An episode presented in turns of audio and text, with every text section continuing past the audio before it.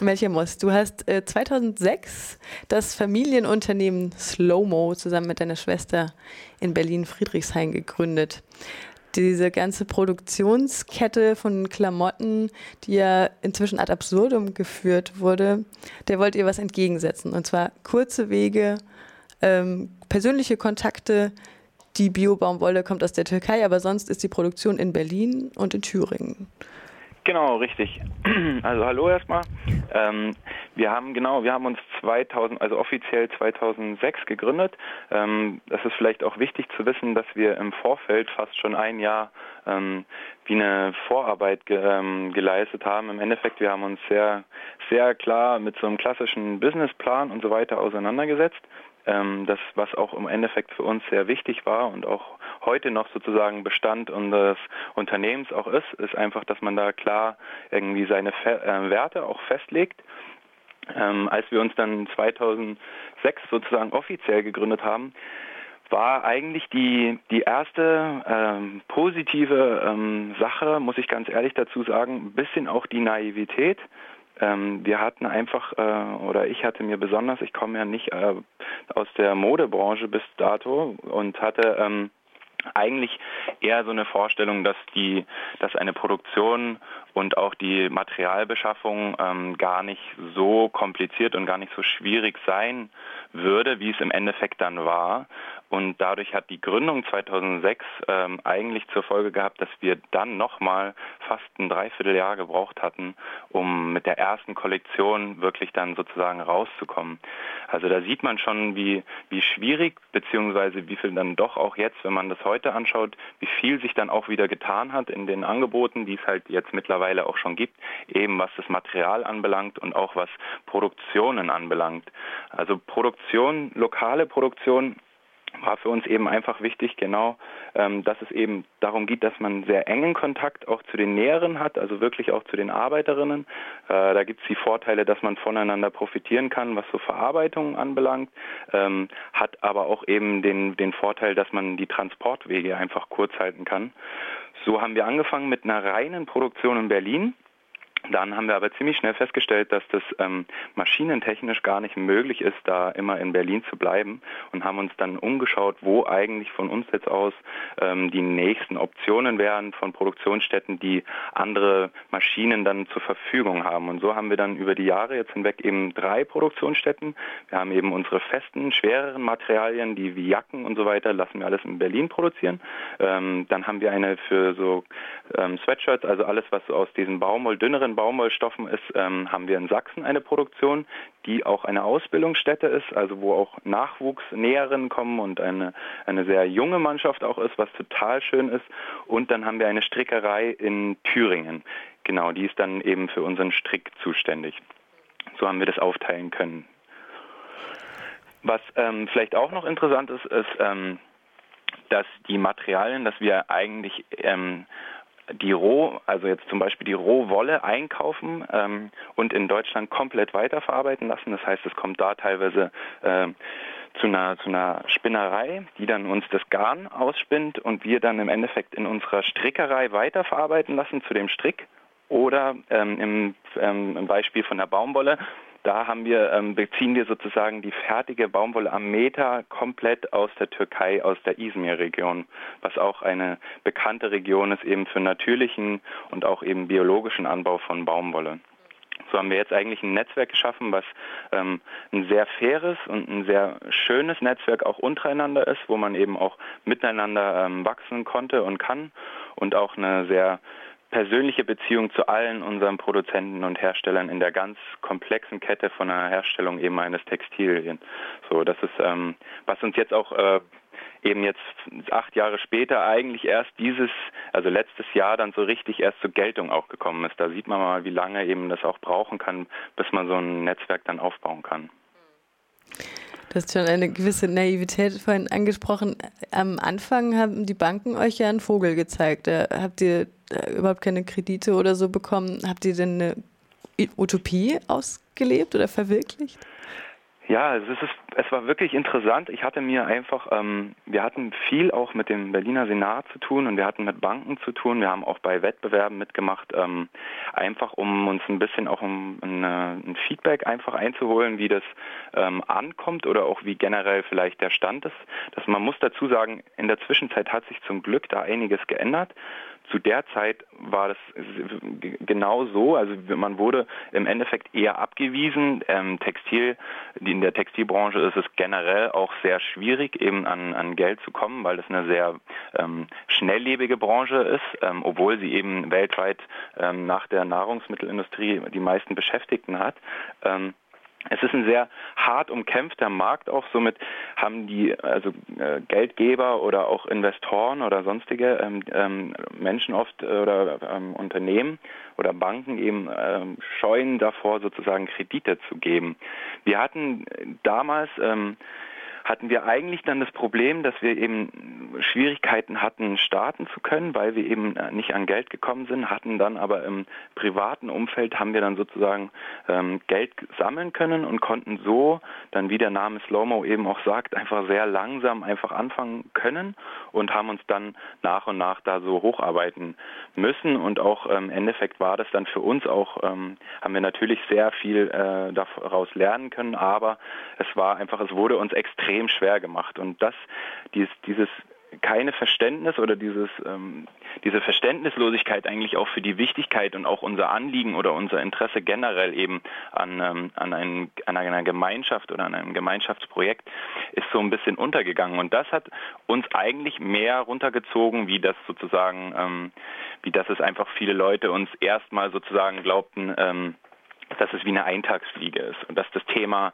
biologischer Anbau oder auch generell fairer, fairer Handel in Textilien einfach ähm, durch den Preis einfach wieder niedergeschmettert ist. Und Produktion in Deutschland war sowieso für alle Beteiligten ähm, quasi eine Vorstellung, die so nicht ganz realisierbar sein sollte. Aber im Endeffekt haben wir dann eben jetzt zeigen können, dass es eben mit einem sehr langsamen, aber konstanten Aufbau einfach doch realisierbar ist und auch eben dann im Endeffekt für wirklich alle Beteiligten einen, auch einen Mehrwert mit sich bringt. Der Laden läuft, ihr habt verschiedene, ihr bringt eure Sachen inzwischen bundesweit an den Mann und an die Frau und sogar europaweit. Ist es denn überhaupt noch ähm, mit diesem Nachhaltigkeitsgedanken dann vereinbar, dass die Sachen so weit zu streuen dann? Ja, die, also die Frage stellen wir uns natürlich auch. Das ist, ähm, es ist immer so, dass wir im Endeffekt eben deswegen auch mit dem Einzelhandel zusammenarbeiten, wo wir die Möglichkeit bieten wollen, dass man vor Ort natürlich in die jeweiligen Läden das eben auch anprobieren kann oder auch ähm, sozusagen in einer Sammelbestellung dann sozusagen, ja, so läuft das ja im Einzelhandel dann im Endeffekt ab, dass wir eine Lieferung machen. Ähm, unseren Online-Shop betreffen, also wir haben auch Läden im Ausland, es ist so, dass es in diesem Bereich einfach noch sehr wenige Anbieter generell gibt. Und ist, dann ist der Transportweg sozusagen im Endeffekt eine von der Ökobilanz ein sehr geringer Teil im Vergleich zu dem, was eigentlich bei einem konventionellen Label häufig eben anfällt.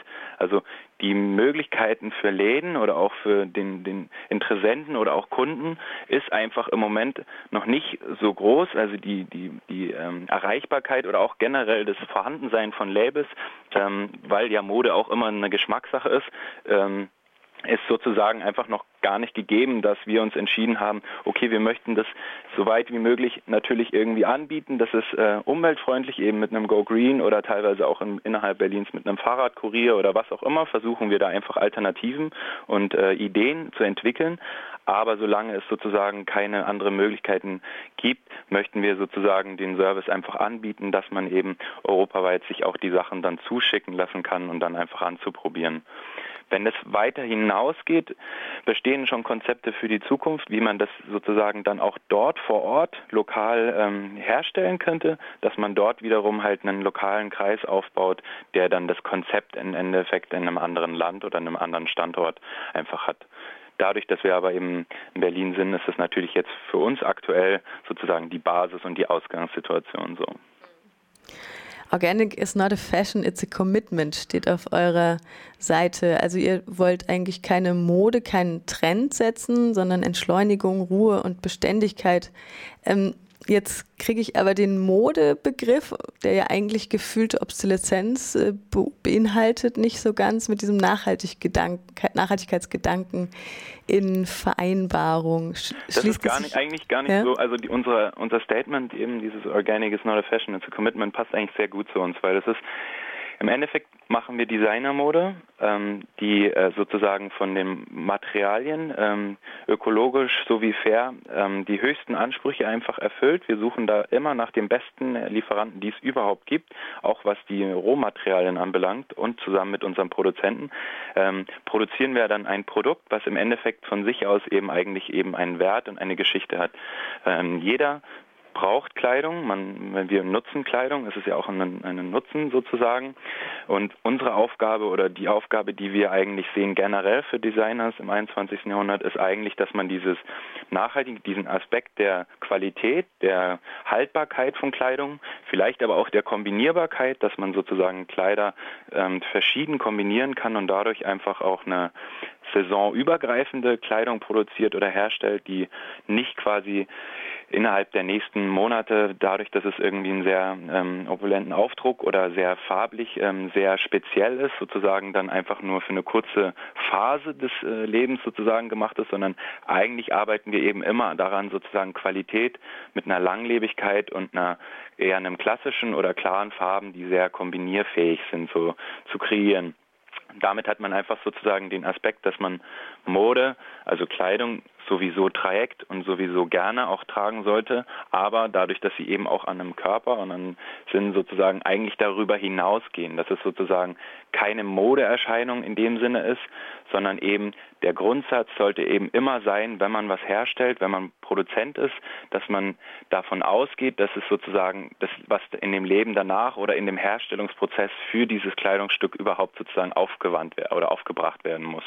Und daher ist es ist der Grundsatz erstmal eben von uns gewesen, gar nicht sozusagen zu sagen, wir machen jetzt schnell verkaufbare Mode, die jetzt sozusagen einfach nur saisonal interessant ist, sondern wir versuchen wirklich in dieses gesamte Konzept, in diese Schnelllebigkeit einfach auch ein bisschen Entschleunigung reinzubringen, auch eher Produkte herzustellen, die lange leben, wo auch der, der Träger oder der Kunde sozusagen oder die Kunden natürlich ähm, einfach ein gutes Gefühl auch haben und darüber hinaus sozusagen einfach das lange tragen können und lieber weniger kaufen und konsumieren und einfach wieder einen Wert hinter dem Kleidungsstück sozusagen oder auch ein Empfinden für, einen, für den unglaublich komplexen Herstellungsprozess eines Kleidungsstückes, unabhängig davon, wo und wie es produziert wird. Also der Weg ist immer ein sehr langer und die grauenvollen Geschichten, die wir alle kennen von Herstellungsprozessen in anderen Ländern, aber auch in Deutschland, das ist, das darf man da eben nicht ausgrenzen, sondern es kommt eben immer darauf an, wo und wie man mit jemandem produziert, ähm, ist sozusagen von uns dann einfach dieses, dieses Commitment, was wir damit ausdrücken wollen, dass das sozusagen keine Fragestellung ist, sondern eigentlich eine Verpflichtung. Jetzt hast du auch die Wertschätzung schon angesprochen. Das schlägt sich natürlich auch nieder im Preis. Es ist ja nicht gerade billig.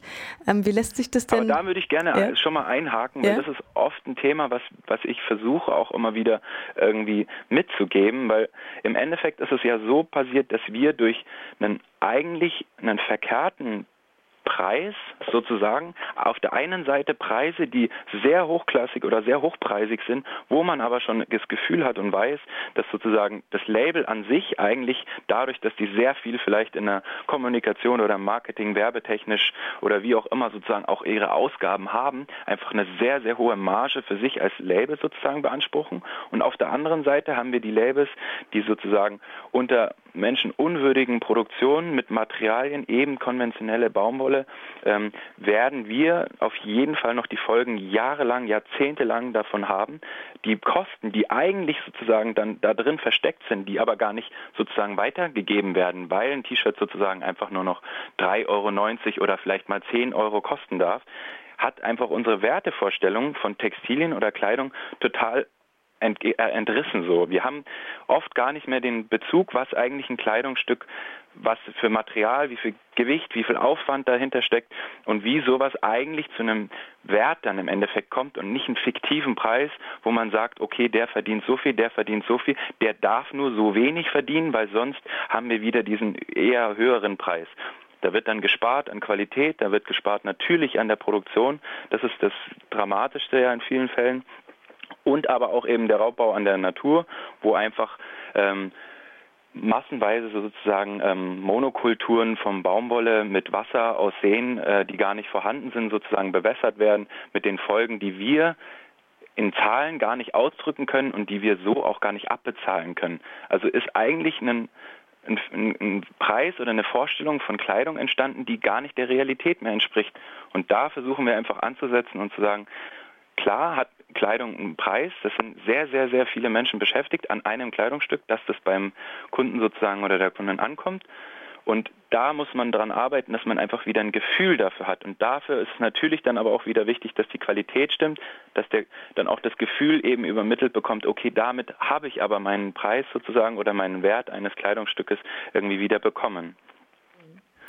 Also das ist der, der Preis eben immer zu sagen, dass es sozusagen teuer ist, ist absolut falsch. Weil es nicht teuer ist, würde man in die billigen quasi Textilien, ist egal welche Kette man da nimmt, sozusagen reinrechnen, was die Folgen und die Langzeitschäden, die jetzt auf uns zukommen sind, würden die Preise wesentlich noch höher liegen wie die, die wir anbieten, bei weitem wesentlich höher. Und das ist dann sozusagen dieser Trugschluss, den man denkt, man kauft erstmal ein ganz billiges Produkt, hat das Gefühl, die anderen sind teuer, ist aber in der Realität gar nicht dementsprechend. Ich dachte jetzt nur an, ich dachte jetzt erstmal an eure Kundschaft, wie die wohl aussehen wird und dann im gleichen Atemzug eben daran, dass die Gesellschaft hier in Mitteleuropa ja auch weiter und weiter prekarisiert wird. Da wollte ich dann den Bogen spannen und fragen, wie, also ich meine, es hängt ja auch alles global zusammen, leider. Ja. ja. Also die bei, den, bei, den, bei der Kundschaft würde ich einfach ganz klar sagen, dass es einem also wir haben sehr unterschiedliche Kunden. Wir haben Kunden, die haben die Möglichkeit, sich das zu leisten. Es, wir haben Kunden, die sparen sehr lange drauf. Wir haben Kunden, die kommen direkt zu uns und fragen nach ähm, B-Ware sozusagen, wo ein kleiner Produktionsfehler war oder wo vielleicht eine Verfärbung im Stoff ist, die sozusagen Interesse an diesen Produkten haben, aber vielleicht nicht die Möglichkeit, sich äh, in der ersten, in der ersten ähm, direkt nach Erscheinen der Kollektion sozusagen äh, Kleidung zu holen.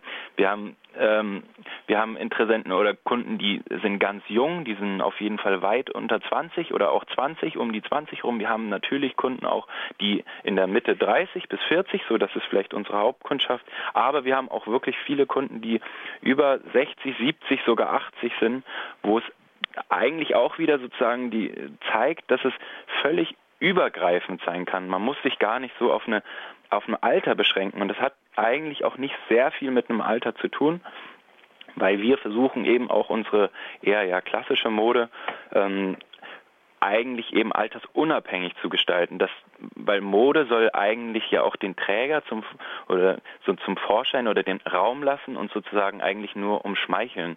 Und das ist auch was ein bisschen verloren gegangen ist. Man guckt dann eher auf die Mode und der Mensch verschwindet quasi in, in dem Kleidungsstück. Und eigentlich geht es ja um den Menschen und die Mode soll ihn sozusagen nur zum Leuchten bringen.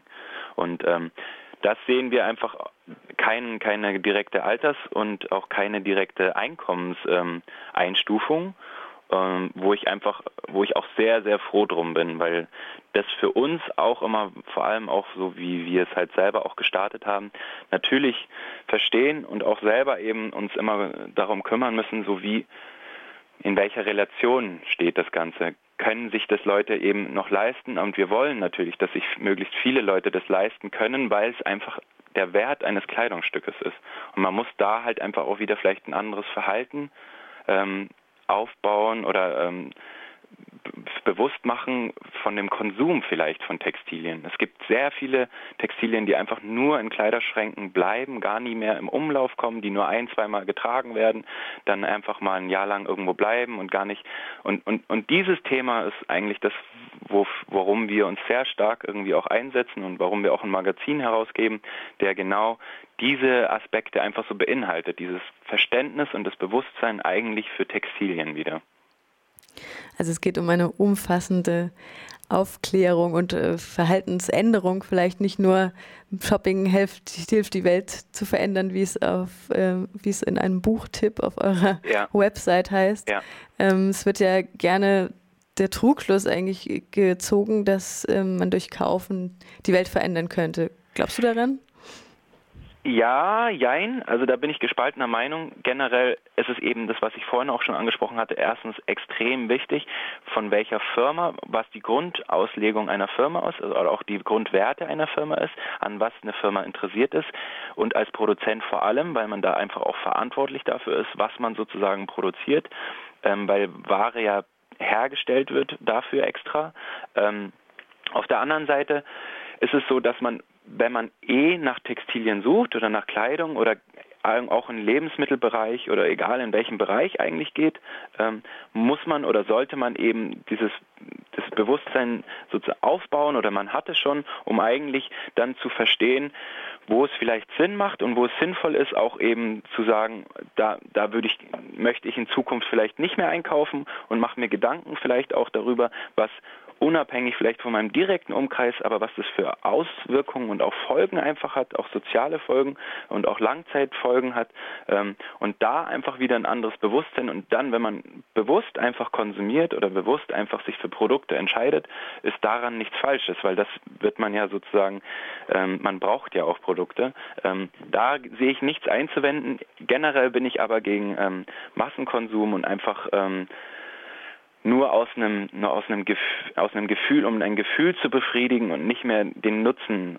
vielleicht auch hinter den einzelnen äh, Produkten zu sehen. Also da stehe ich schon eher dafür, was auch ungewöhnlich ist, warum man mich auch oft eben so ein bisschen ähm, dahinter fragt, weil man als Label oder als Hersteller eigentlich ja eher auf den Verkauf aus sein sollte und was ja natürlich auch ein Bestand eines Labels ist, aber deswegen auch nochmal Organic is not a fashion, it's a commitment. Es, es geht eben um was anderes. Es geht wirklich um ein Bewusstsein und wir wollen dazu eine Alternative äh, bieten für Menschen, die sich dafür interessieren oder auch die sich vielleicht zukünftig äh, mit dem Folgen auch äh, definitiv in Kontakt kommen werden, ähm, weil das Problem ist ein globales Problem und das wird auf jeden Fall Auswirkungen auf alle Beteiligten äh, oder auf alle Menschen dieser Erde haben. Das war eigentlich schon ein schönes Schlusswort, aber ich habe noch zwei Fragen. Ähm, wie sieht es mit den Materialien aus? Ihr habt Recycling-Materialien teilweise? Wird ja, das auch kompostiert? Da haben wir, also das ist auch ein ganz, ganz spannendes Thema. Recycling wird ähm, ist auch ein großes Thema jetzt schon geworden. Das war zu Beginn gar nicht so, ähm, also wurde schon immer gemacht, nur im Textil ist es eine, hat es bestimmte Schwierigkeiten, das mit sich bringt. Auf der einen Seite gibt es sozusagen ähm, Naturfaserrecycling, wo man Stoffe oder auch alte Kleidungsstücke sozusagen ähm, weiterverarbeitet, also man, man zerkleinert sie und nimmt daraus sozusagen die Fasern wieder. Da hat es oft das Problem, dass die Fasern zu kurz sind, um sie weiter zu verarbeiten. Haben wir aber auch Firmen gefunden, die das können. War aber dann das Problem, warum wir uns von dieser ähm, Aktion oder diesem Projekt, was wir damals auch mit angestoßen hatten, wieder getrennt haben, war, dass die, die Beimischung von die quasi die, also man muss das dann mischen mit einer diese alten Fasern und den neuen Fasern, dass die neuen Fasern dann wieder konventionelle Baumwolle verwendet wurde. Und dann wächst der Anteil nicht vom Bioanteil oder den ökologischen äh, Baumwolle. Das heißt, wir haben uns dann aus diesem Projekt wieder zurückgezogen.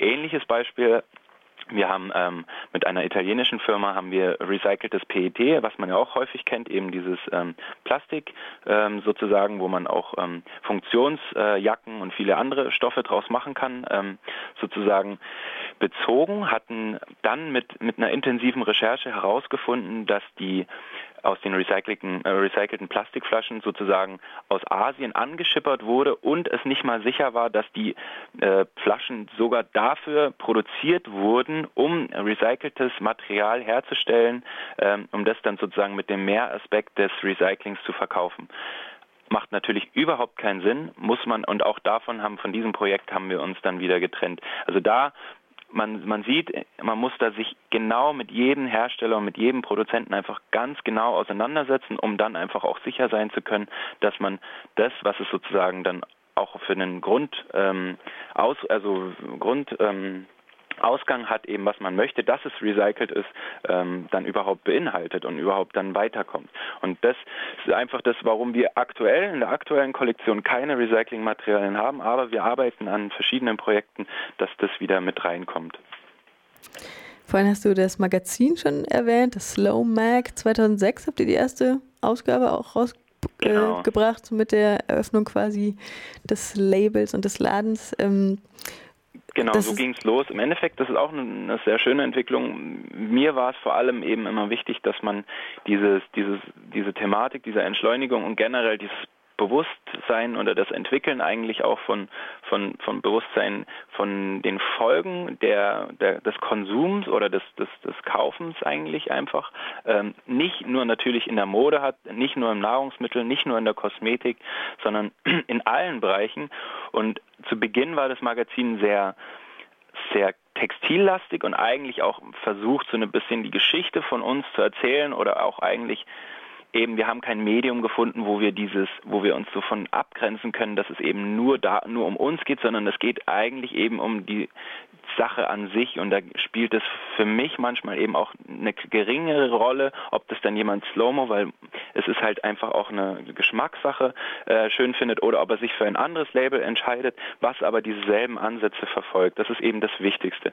Und das Magazin hat sich jetzt so weiterentwickelt, dass wir jetzt die an der 13. Ausgabe arbeiten. Wir sind mittlerweile ein Team von ähm, fast zehn Schreibern die sich mit den äh, mit den Texten quasi einfach um Entschleunigung und über diese ähm, über dieses bewussten Konsum vielleicht auch einfach ähm, austauschen und sozusagen dann ein Magazin herausgeben, zweimal im Jahr, was auch kostenlos ist, was man sich auch kostenlos zuschicken lassen kann, ähm, wo man einfach Informationen oder Anregungen oder einfach auch vielleicht auch Optimismus einfach spürt, dass sich was in dem Bereich auch tut, dass es viele junge, alte, ähm, egal ähm, woher auch Menschen gibt, die sich einfach für diese Thematik interessieren und die einfach gerne auch an, an einem Gemeinwohl interessiert sind und sich vielleicht auch mal persönlich eben dann auf etwas verzichten, weil es eben um was Gesamtes geht, wo man dann einfach auch ja, wo man vielleicht auch mal eben bei sich selber dann anfangen sollte. Und das soll das eigentlich so anregen, soll aber sehr frei auch sein und dadurch